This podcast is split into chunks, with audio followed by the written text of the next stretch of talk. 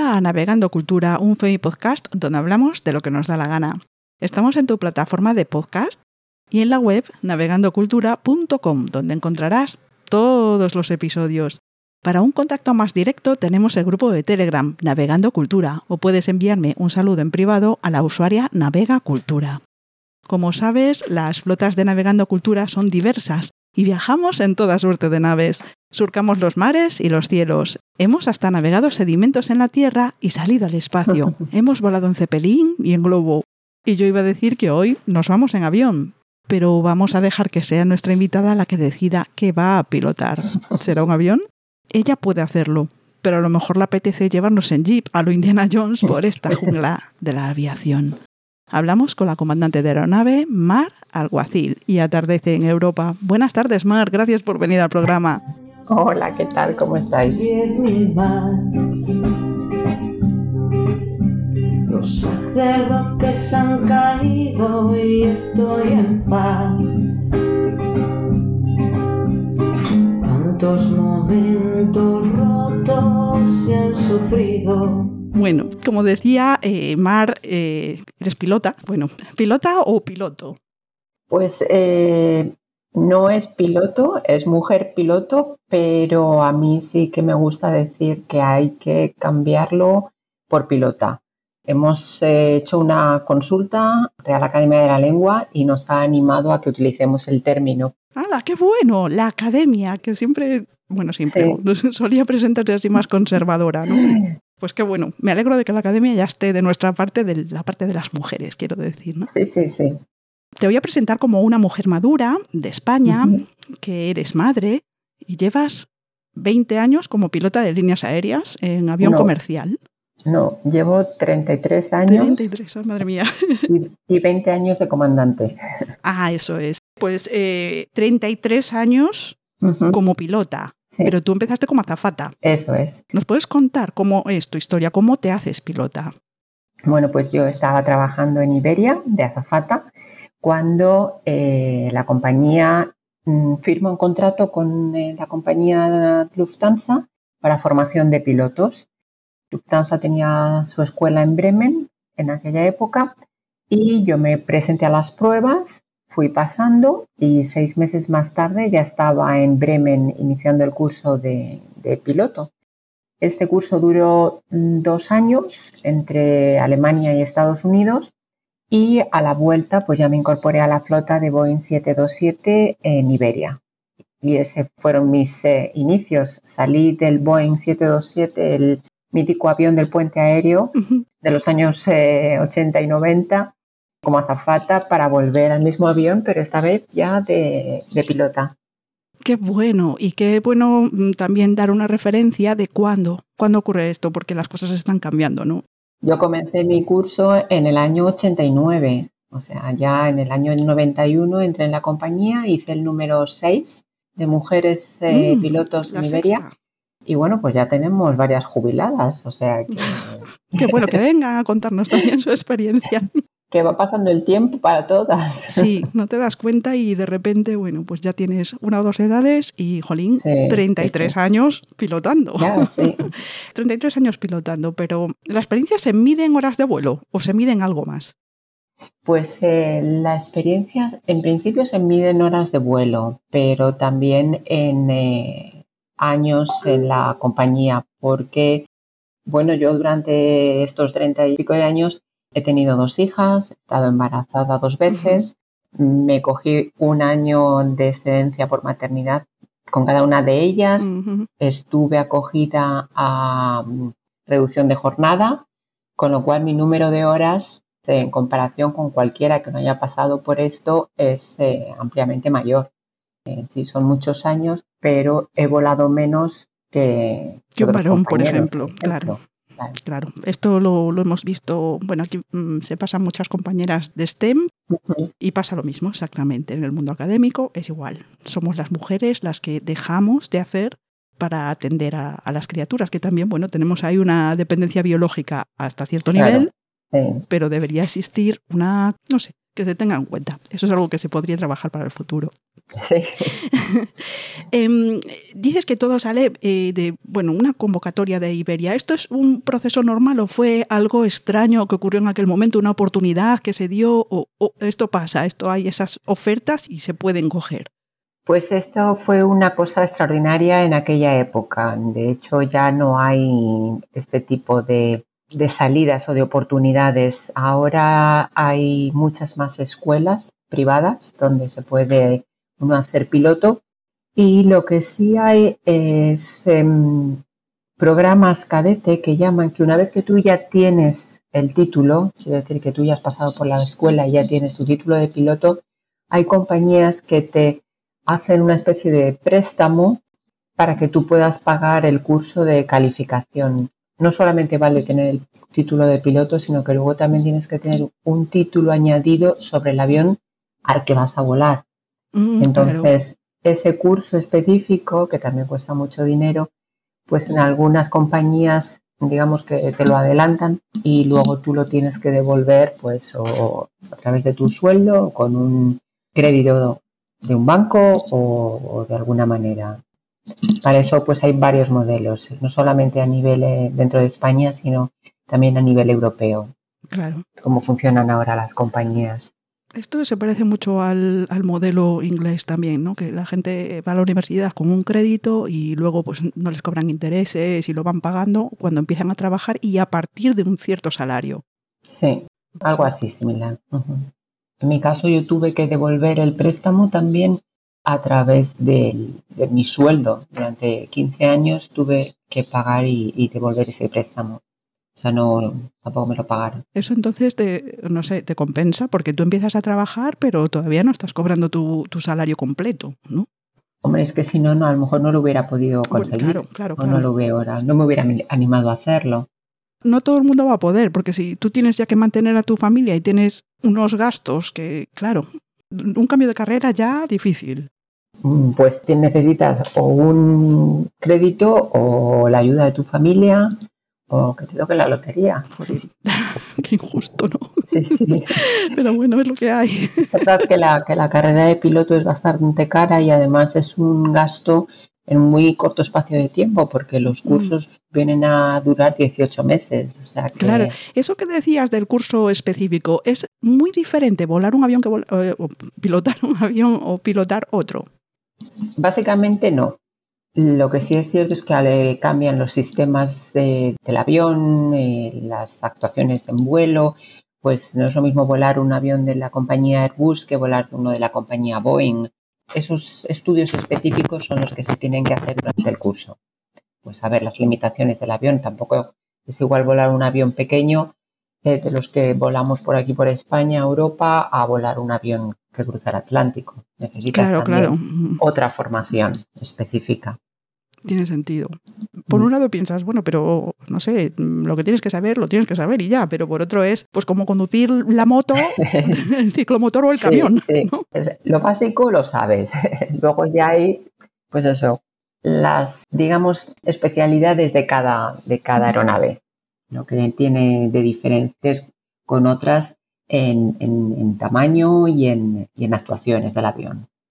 Mm. Tiene sentido, tiene todo el sentido. es que cuando no, cuando no, para mí esto es súper ajeno.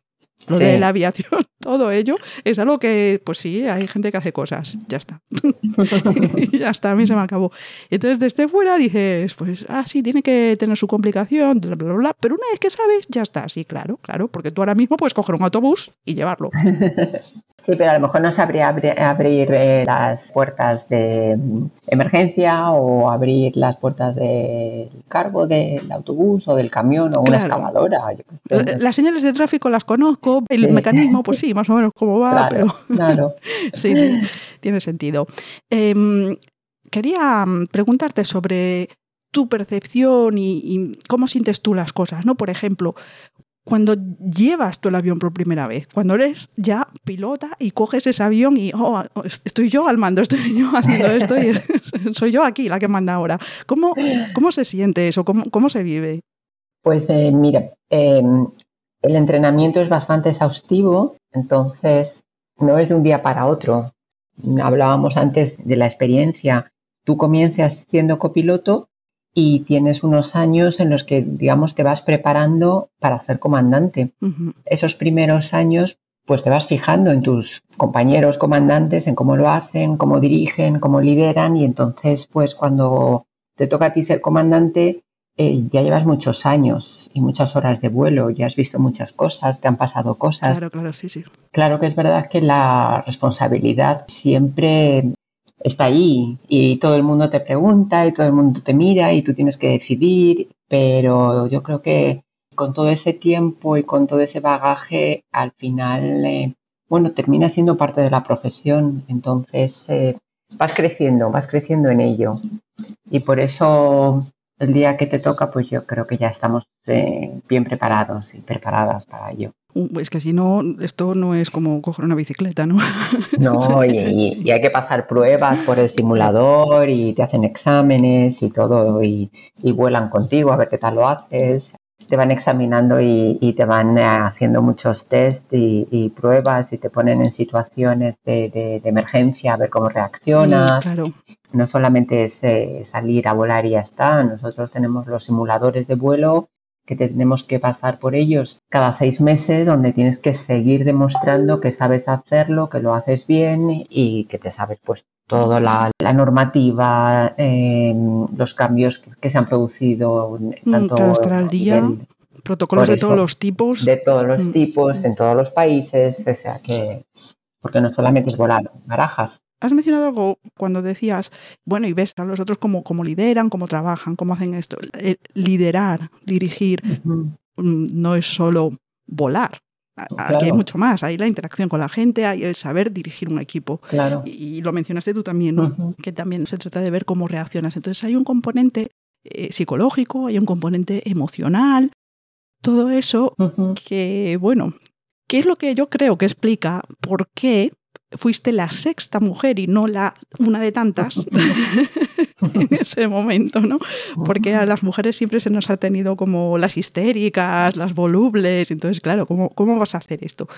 ¿Cómo estáis eh, funcionando las mujeres en estas posiciones que, pues mira, pues yo puedo dirigir, yo puedo mandar, yo puedo tomar decisiones, yo puedo estar bajo presión y arreglar un problema? ¿Cómo lo estamos haciendo? Pues yo creo que las mujeres no nos lo hemos creído nunca. Somos las primeras que nos hemos puesto eh, excusas para no hacerlo. Me da esa sensación. Nosotras eh, vamos a colegios y damos charlas y nos presentamos con nuestros uniformes para que nos vean los niños. Y cuando he hablado con niñas de distintos cursos y les he preguntado, bueno, ¿tú qué quieres ser de mayor? Pues con seis años, ocho, todas quieren ser profesoras, profesoras de colegio, es lo que les gusta.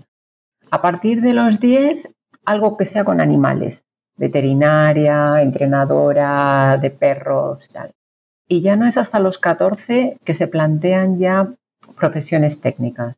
Qué tarde. Pero cuando les pregunto, ¿y lo de piloto? Y decían, uh, no, eso no, que eso es mucha responsabilidad. ¿Y, Entonces, con esas edades, con 14, ya dicen, uh, no, no, eso es demasiada responsabilidad. Mejor me quedo en tierra y, no. Entonces yo creo que es un poco el, a lo mejor lanzarse a la piscina, que nosotras podemos, que nosotras valemos, que, lo sabemos hacer y lo sabemos hacer muy bien. Hace poco he visto un, un vídeo de estos de la madre que después de tener los hijos no encuentra trabajo. Al final tiene que hacer un currículum que dice, he sido chofer, he sido gestora, he sido...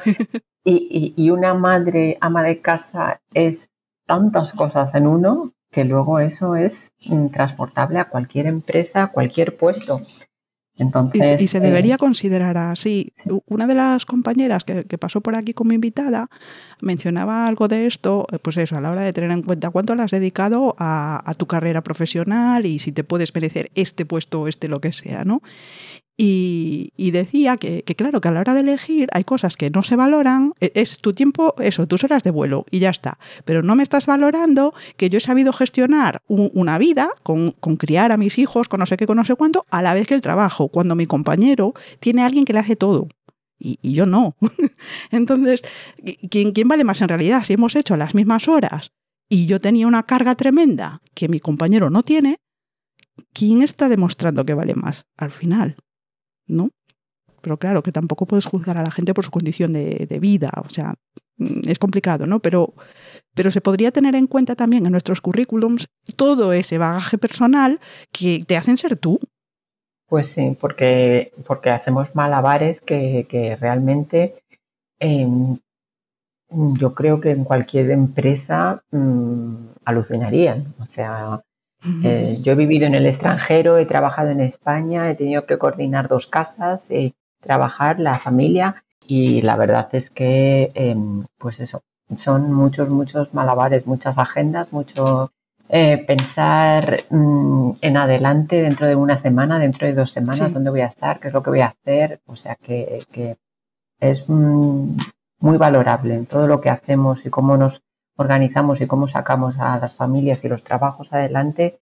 Yo creo que debería ser eh, mejor considerado por Sí. todas las partes. So- socialmente en entorno, sí. Sí, Sí. Yo también lo creo, es algo que es un trabajo que, que no se cuenta como tal y que no se cuentan la- las habilidades que desarrollas con eso, ¿no? Ahora que mencionas así la familia y todo esto, ¿qué supuso para ti el trabajo y cómo repercute como madre? Pues eh, yo ya te digo que de- después del embarazo em, cogí un año de excedencia porque ese primer año quería estar en casa, o sea, fue una eh, decisión voluntaria y bueno, tuve la suerte, mi marido trabajaba, entonces eh, digamos que el problema económico no había. Y después me reducí la jornada también porque como vivía en el extranjero, pues no podía estar trabajando y volando al 100%. Mm, ¿no? claro. Entonces reduje mi jornada que en nuestro entorno se reduce en horas de vuelo, con lo cual días de activación a lo largo del mes. Entonces, si yo en un mes normal trabajaba 18 días, pues con una reducción de jornada trabajaba 10 al mes. Entonces, así pude compaginar la familia con el trabajo.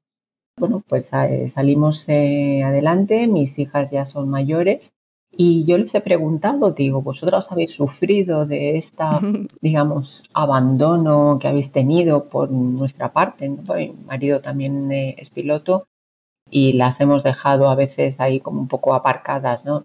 Es verdad que hemos tenido la suerte de poder contar con la ayuda de los abuelos Mm, claro.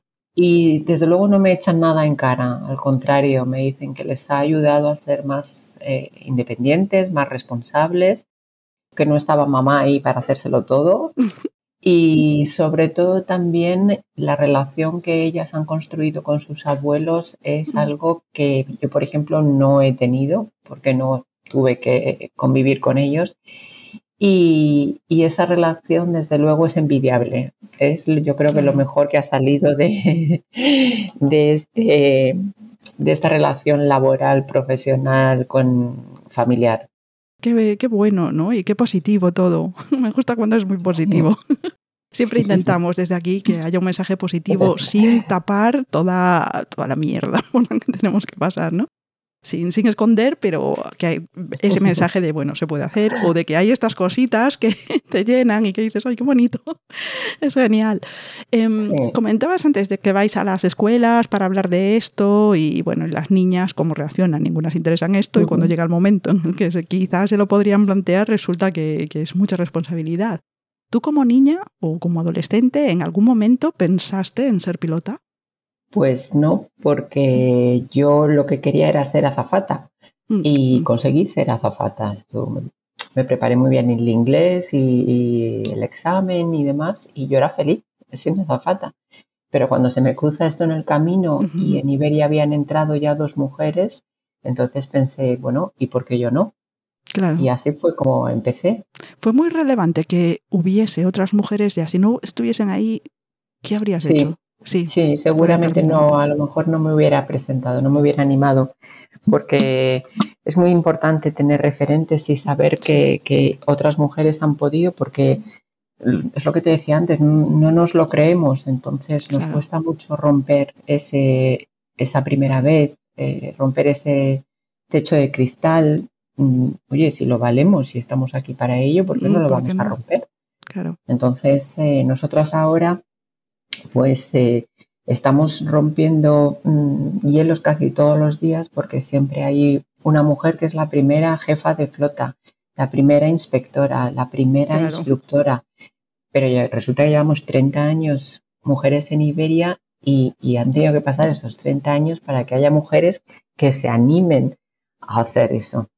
No es que la puerta estuviese en sí cerrada, eh, legalmente, digamos, oficialmente, administrativamente, estaba abierto a las mujeres, pero no se daba ese paso, no lo dábamos. Claro, es que algunas veces preguntas y dices, ¿por qué no hay más? Y, mm. es porque o no se han presentado o cuando dicen, es que no, hablar de las cuotas en aviación es imposible en nuestro, en nuestro gremio, mm. porque si no hay mujeres que vayan a las escuelas, no va a haber mujeres que vayan a las compañías. Ya, Entonces, eh, no es que se les impida el, el llegar a trabajar en una compañía aérea, es que no llegan. No llegan porque no se hacen pilotas.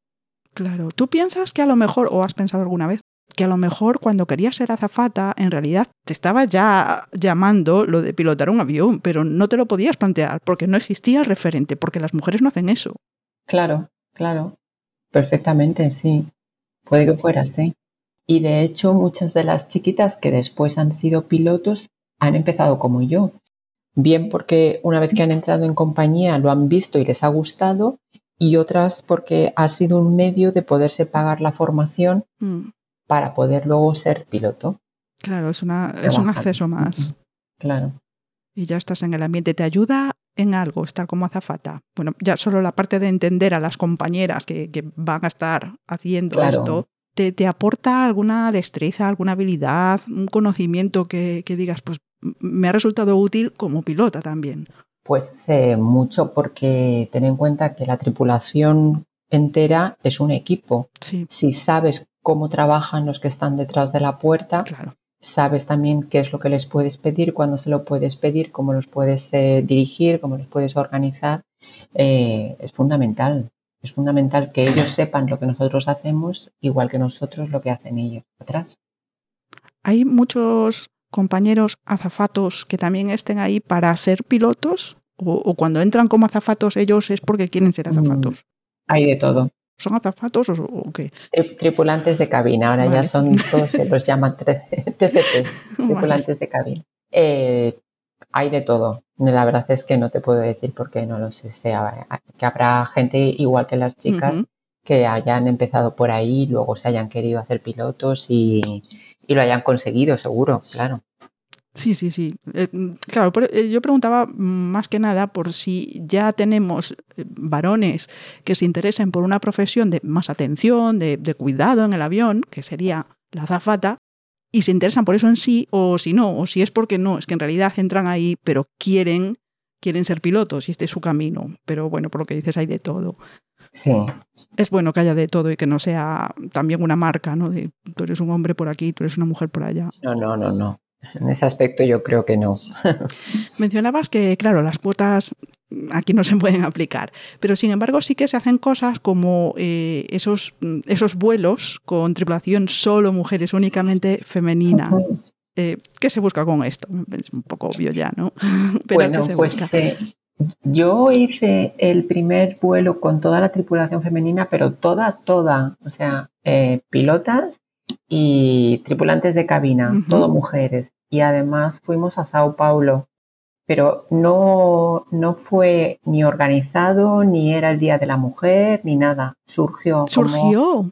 en la compañía somos un número, un número de nómina, pues eh, los programadores no pueden saber si son hombres o mujeres. Entonces pusieron una tripulación y cuando llegué allí digo, si somos todos chicas. Y fue un vuelo muy divertido, muy divertido. Qué bueno eso, ¿no? Vaya experiencia. Pero, y luego se, le dio un poquito de bombo y, no sé, o no, se dejó como a la no, no, sí, salimos, me hicieron una entrevista en la radio y salimos en la prensa y todo, sí, sí. Qué bueno, o sea, el primer vuelo de Iberia con tripulación exclusivamente femenina fue de casualidad. De casualidad, sí. Eso es maravilloso. se, han ido repitiendo, pues eso, el Día de la Mujer, lo pueden organizar. Y, y, bueno, pues está muy bien, los pasajeros encantados. Y, Ese es otro tema, ¿Cómo, ¿Cómo, lo llevan? ¿Cómo llevamos como pasajeros que la que está llevando el avión sea una mujer? Pues fenomenal. Yo creo que cada vez mejor, porque es verdad que al principio les llamaba mucho la atención, ya te digo, en los años 90, que éramos muy pocas, era muy raro coincidir y ver a una mujer en la cabina y, todo el mundo se asomaba y miraba y preguntaba, pero ahora, hoy en día, ya la verdad es que no les llama nada la atención, ya ni preguntan. Es bueno, es bueno, que sea una cosa que me es indiferente, eso es muy buena señal. Sí, sí, sí. ¿Has tenido alguna vez que enfrentarte a esa situación en la que, pues no sé, haces falta y apareces ahí y siguen esperando a que venga el piloto porque tú eres otra zafata o alguna cosa así? No, pero si salgo al pasillo a veces sí que me piden una Coca-Cola, un vaso de agua y todo eso. Eso sí me pasa muy a menudo. Quiero decir, al piloto varón no le pasa, ¿no?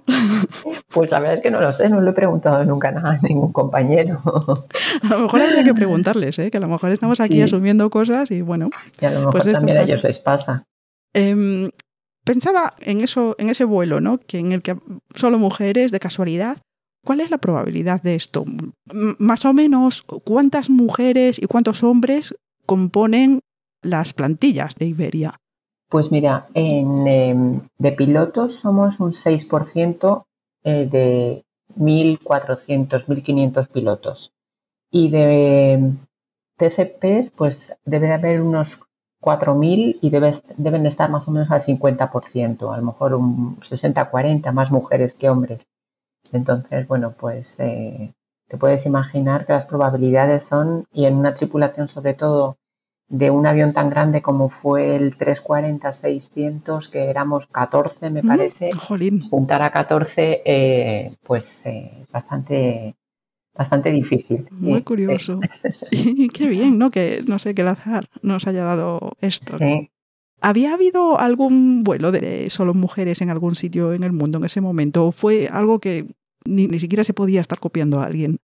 Pues la verdad es que eh, no te puedo decir, pero sí te puedo confirmar que me escribieron desde Argentina porque les pareció algo extraordinario. O sea que yo sé que después, esto fue en el año 2014, ya han pasado pues mira, casi 10 años, sí que ha habido muchos vuelos en los que han coincidido y ya a través de las redes sociales enseguida salen vuelos eh, y compañías con, mujeres en la cabina y, y mostrando solo mujeres y entonces, bueno, pues está muy bien darle esa visibilidad para normalizar, pues eso, para que todo el mundo se sienta que es lo normal.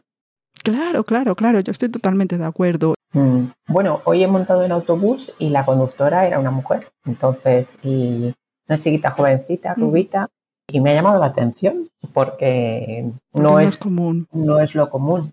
No es lo común en España, ¿eh? Aquí en Reino Unido hay bastantes mujeres conductoras. Me llamó la atención una muy jovencita porque parecía que no tenía ni 16 años.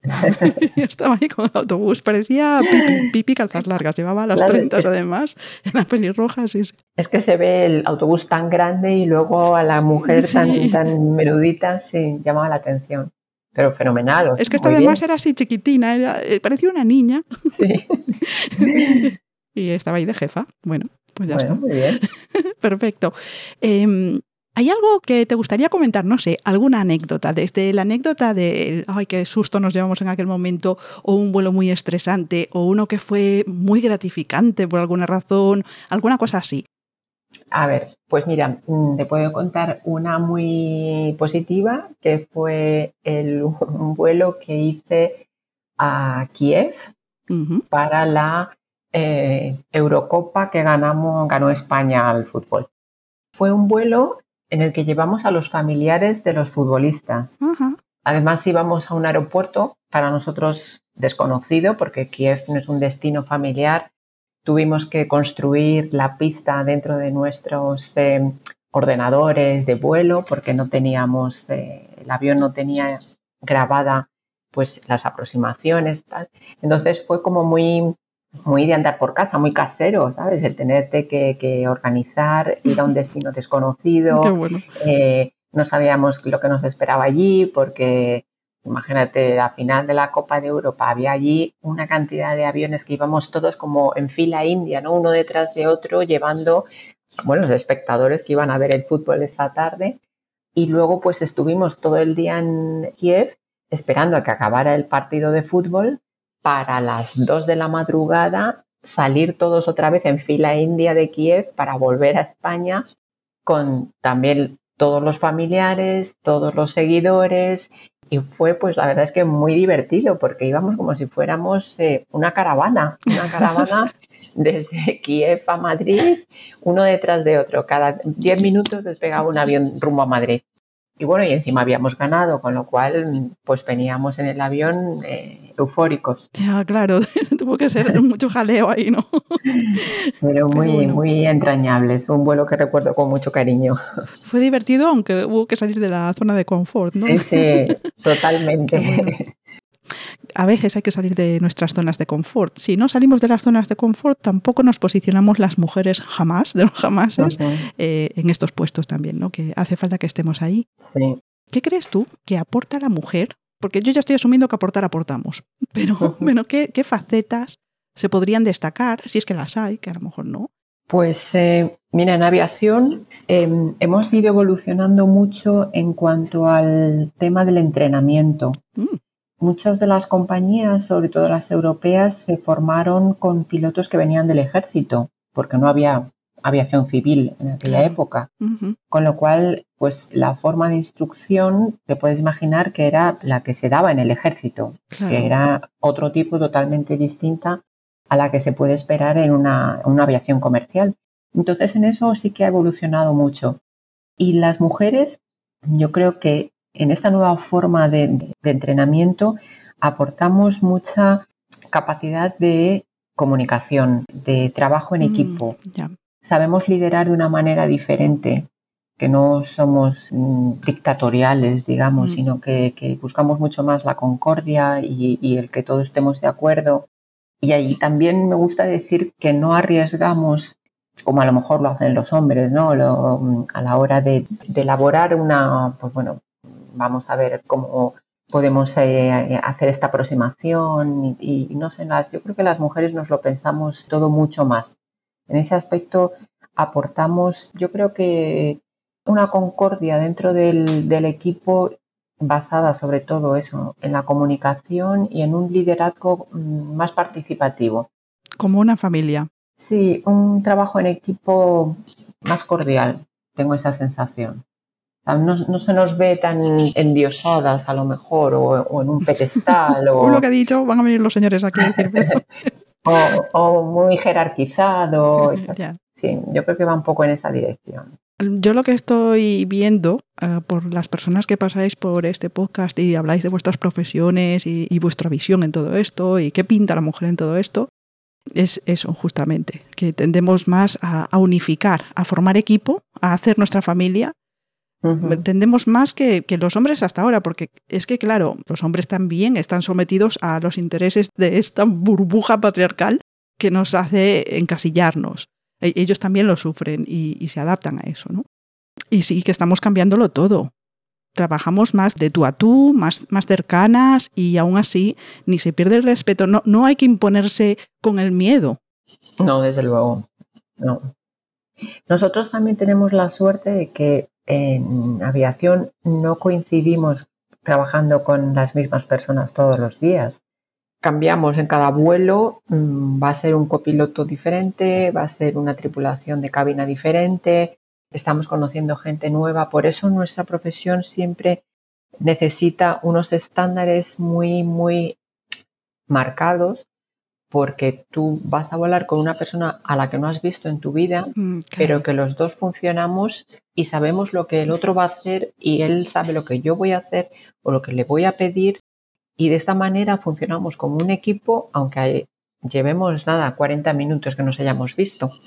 Eso, eso tiene su mérito. Sí, sí. Jolín.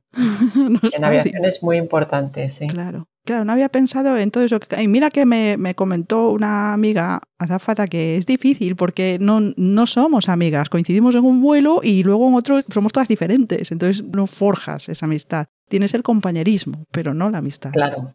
Para eso tienes que proponerte el coincidir. Claro. Búsqueda después del trabajo, eso sí. Sí, claro. Porque si no, es muy difícil coincidir más veces. Eh, puede ser que tardes años en volver a coincidir. Qué cosa, ¿no? Va un poco contra la naturaleza humana, la parte gregaria, ¿no? que, tenemos y que necesitamos ahí. Sí, pero también es, eh, yo creo que se hace así, bueno, por flexibilidad, desde luego, y porque cada uno también tienes la posibilidad de pedir el día libre que necesitas y entonces no coincide con el de tu amigo o amiga y, y, al final pues cada uno tenemos nuestra programación y, y, bueno, también es mejor conocer mucha gente. Sí, claro, claro. Todo tiene su parte buena y su parte mala, ya depende de lo que tú prefieras, ¿no? Eso.